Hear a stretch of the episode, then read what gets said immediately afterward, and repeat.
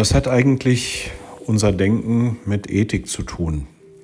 Oder was passiert denn eigentlich, wenn wir die ethische Betrachtung dessen, was wir als Wert, als Kultur, gut, als äh, am Ende, ich sag mal, recht, gerecht betrachten, äh, wenn man das ganze Thema jetzt mal in eine Computerdenke übersetzt? Oder anders gesagt, inwieweit kann denn eine noch so perfekte KI sich bewusst werden, äh, was sie denn am Ende tut. Soweit es um Programmierung geht, ist das Ganze relativ leicht und verständlich. Da gibt es Rahmen, da gibt es Bedingungen, da gibt es Ausschlusskriterien, die festgelegt sind.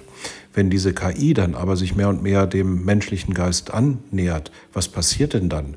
Und hier kann man ethisch davon ausgehen, dass das System sich genauso so entwickelt, äh, wie diejenigen, die mit den Systemen arbeiten, das denn wollen und das auch teilweise unbewusst wollen.